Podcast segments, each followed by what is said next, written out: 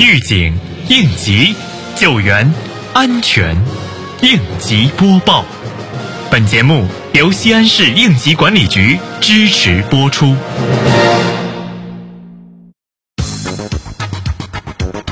据统计，国庆中秋长假期间，市应急管理局成立危化品专项督查组，每日组织对全市危险化学品领域进行安全督导检查，累计检查企业十二家，对企业人员在岗在位、油料收发作业区、危险化学品灌区、油库控制室、配电室等重点部位进行现场检查。查阅了应急救援预案、领导值班安排表、交接班登统计、隐患排查治理等相关台账资料，并对企业安全生产专项整治三年行动开展情况进行检查。近日，国际港务区安委办组织安委会相关成员单位召开节后安全生产专题会，会议通报了十月一号山西太原岱山滑雪世界农林生态游乐园有限公司火灾事故和十月四号吉林松原重大交通事故情况。区安委办在会上传达了省市安全生产视频会议精神，并结合三年行动工作要求，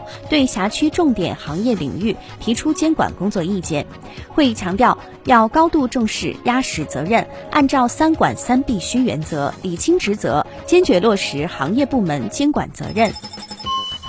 日前，碑林区应急管理局对辖区商贸企业双重预防机制建设工作推进情况进行督促指导。检查人员重点抽查了企业重点部位、高风险隐患部位、告知牌及警示标志设置情况、风险点设备设施和作业活动危险源辨识台账、隐患排查制度及明确隐患排查责任人和内容等情况。此次指导工作进一步提高了企业负责人对双重预防机制建设工工作的认识，理顺了工作思路，明确了工作目标，提升了企业安全主体责任的意识，充分调动了企业加快双重预防机制建设的责任感和积极性。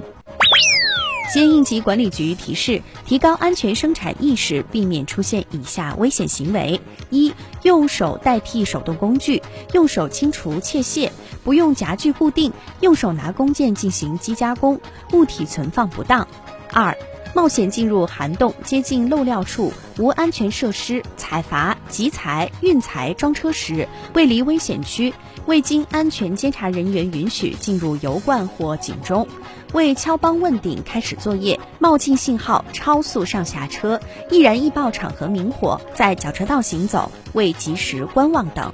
感谢收听本次应急播报，我是小陈。